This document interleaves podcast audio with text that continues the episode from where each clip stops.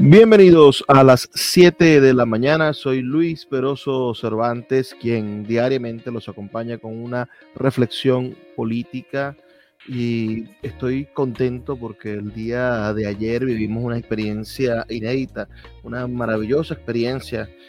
Proyectamos por primera vez una película y realizamos un cineforo de, de profunda regambre cultural en la sede regional del partido Nuevo Tiempo. Entonces es un paso agigantado para mm, vincular al mundo de la cultura, a los actores culturales, bueno, precisamente al hecho político y a la construcción de soluciones democráticas, cosa que, que pareciese, bueno, que la cultura estuviese secuestrada o fuese territorio vedado para la oposición venezolana cuando no es así y también pareciese en el continente o en el mundo, bueno, que la cultura es un asunto de la izquierda, es un asunto de los socialistas exclusivamente, y sabemos, ¿no? Por experiencia y por conocimiento de causa, que muchísimos de los grandes intelectuales de Latinoamérica, sobre todo, y muchísimos de los intelectuales venezolanos son o fueron personas de la izquierda, militaron en el movimiento al socialismo, en el Partido Comunista. Eh, los de la República del Este militaban en el MIR, en el Movimiento Izquierda Revolucionaria, una fracción de Acción Democrática, y muchos otros militaban en el MEP con el maestro Luis Beltrán Prieto Figueroa, que tenía una idea del país, de transformar el país y de construir el país a través de la educación. Lo cierto es que durante muchos años la izquierda asumió a la cultura como una bandera y esto parte, bueno, de la idea de, del filósofo italiano Gramsci que plantea la revolución cultural. Y nosotros tenemos también nuestro propio capital político, ideológico para esto. Hay un excelente marxista,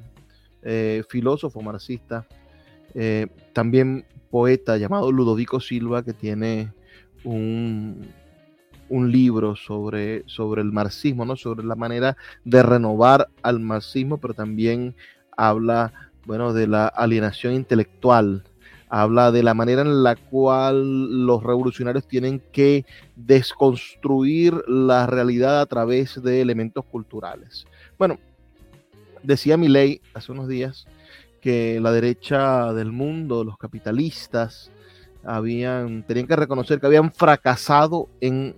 tomar la cultura, en tomar las artes como instrumentos para mm, llevar como vehículos para sus ideas y en cambio los comunistas, como los llama él, llama comunista a todo el mundo, ah, bueno, les dijo o les dice a los comunistas que se, que se tomaron las artes. Lo cierto es que aquí en el Zulia, Manuel Rosales Guerrero es un hombre que le ha dedicado bastante, bastante de su presupuesto, de su manera de hacer política, de su manera de construir, de, construir la acción de gobierno a la cultura y a la educación. Yo recordaba hacía poco que cuando yo empecé a estudiar en el, en el colegio, estudié en un colegio estadal, estudié en un colegio que pertenecía a la gobernación del estado Zulia. Empecé a estudiar en ese colegio en el año 1990 y... ¿qué será?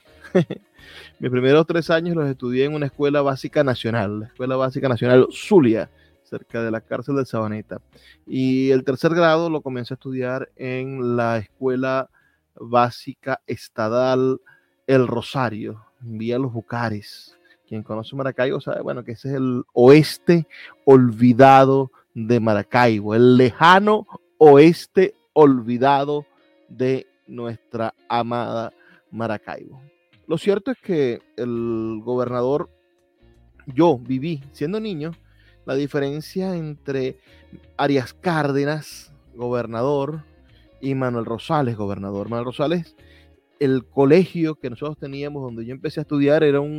unos ranchitos, unas casitas de techo de zinc, y otras con techo de abesto que, estaban dispersas en un inmenso terreno, un inmenso terraplén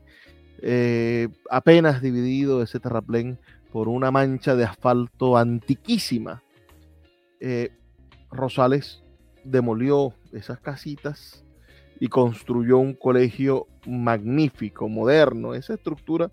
de los colegios que hizo Rosales, que se pueden ver, bueno, en, casi toda la geografía del estado, en los colegios estadales. Grandes estructuras, grandes salones, eh, grandes infraestructuras. Y al mismo tiempo Rosales, bueno, creyó, cree en la cultura en muchísimos sentidos y es el fundador de la Biblioteca Pública del Estado Zulia. Invirtió millones de dólares en lo que puede ser la obra de arquitectura cultural más importante que se haya hecho en el país en los últimos años. Mira, más importante que la Galería de Arte Nacional, que quizás es lo más importante que se ha hecho en Caracas en los últimos años, más importante que la Flor de Barquisimeto, por supuesto, que es una pieza arquitectónica muy bella de fruto vivas, pero ese diseño de los nones nones, que es la Biblioteca Pública del Estado Zulia, es sin duda un palacio de la cultura que se debe a la voluntad política de Rosales. Por eso, cuando un nuevo tiempo nos ha permitido acercarnos y proponer una, un espacio para el debate cultural desde la política, es decir, para que la gente de la cultura se apropie de la sede de un nuevo tiempo, la habite, la recurra y haga que, y, pueble de sentido la acción política, pueble de sentido cultural, por supuesto, hay un sentido social que sucede todos los días cuando los militantes políticos recorren los barrios y llevan, llevan comida, o, solamente la mano amiga y solidaria de los momentos duros, pero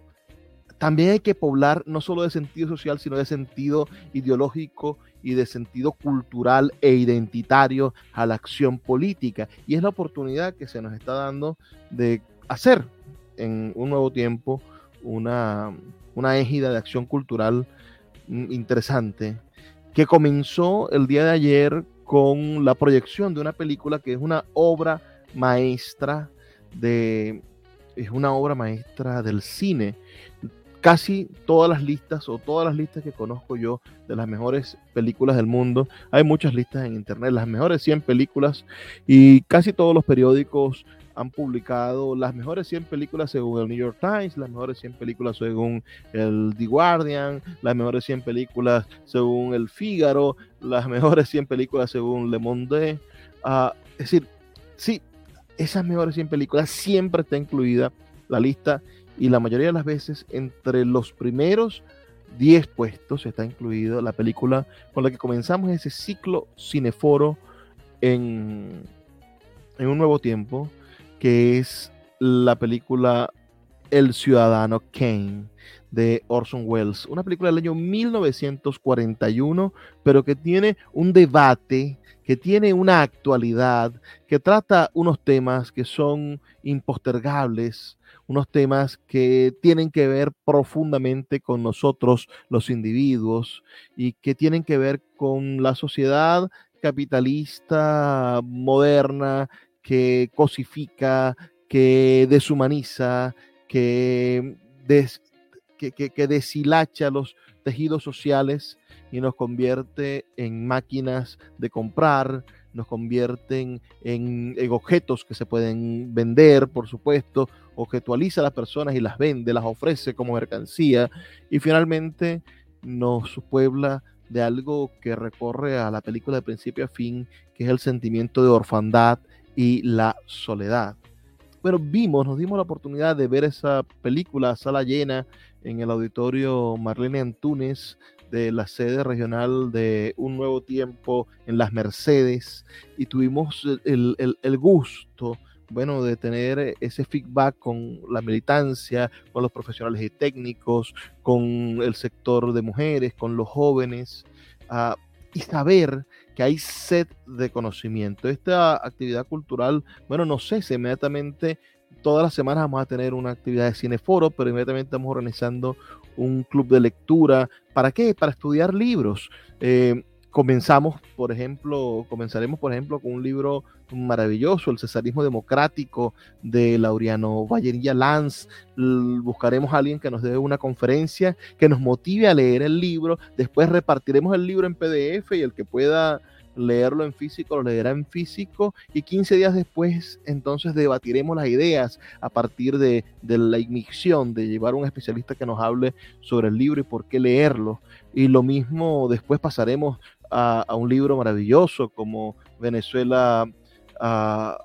eh, Política y Petróleo de Rómulo Betancourt, que son libros que los políticos deben leer. Yo creo que los políticos tienen que leer, por ejemplo, los libros de Teodoro Pekov,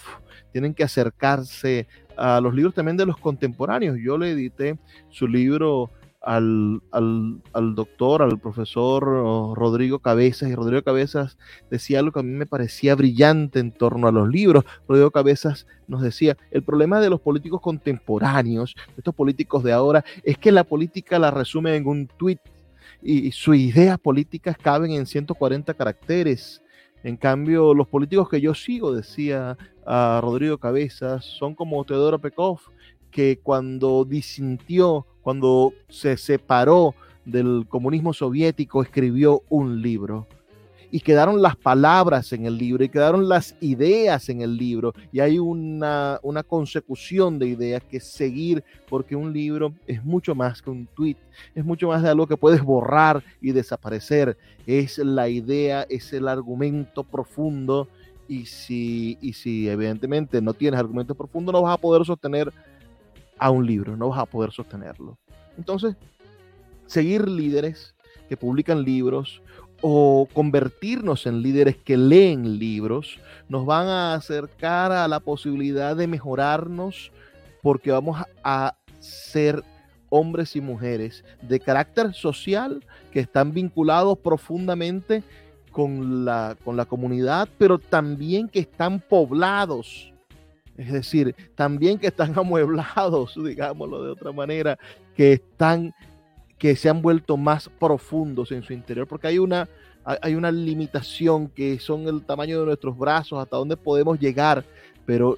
también podemos, estamos limitados por dentro, a veces somos muy estrechos, a veces no tenemos, bueno, a dónde recurrir, porque no tenemos ideas para poder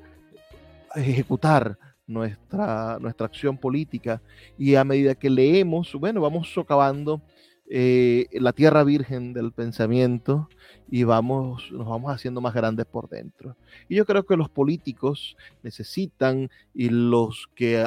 creemos que la política es un medio de transformación social digno de todos los ciudadanos. Eh, necesitamos vincularnos con la lectura, necesitamos vincularnos con el hecho cultural y artístico, necesitamos crear brigadas culturales que lleven a las comunidades la política en forma de teatro, la política en forma de música, la política en forma de títeres, la política en forma de, de, por supuesto, de literatura. Y de, y de pensamiento, de reflexión. ¿Por qué? Porque la política es mucho más, por supuesto, que el simple hecho de gobernar, que la simple gobernanza, que la simple ejecución de las medidas para tener una, gobernanza lógica y, y, productiva, la política es en nuestro día a día. Y la política tiene y necesita que los hombres se dediquen a ella y que la amen como a una mujer voluptuosa, o que la amen como un hombre hermoso, que la amen con la propiedad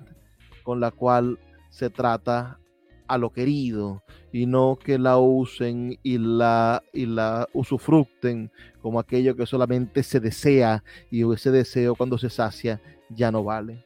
Entonces, estamos en presencia de un cambio, de un clic,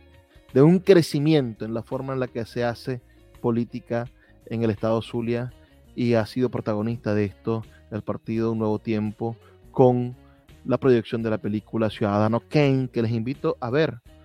porque nos ayuda a reflexionar sobre lo más profundo del ser humano. Agradezco a los ponentes, al poeta Carlos Eldemar Pérez, a la presidenta del partido Nora Bracho y por supuesto a el diputado José Caldera, quienes estuvieron allí para nosotros la mañana del el pasado jueves. Nos escuchamos el día de mañana, son las 7 de la mañana y soy Luis Peroso Cervantes. Gracias por compartir este espacio conmigo.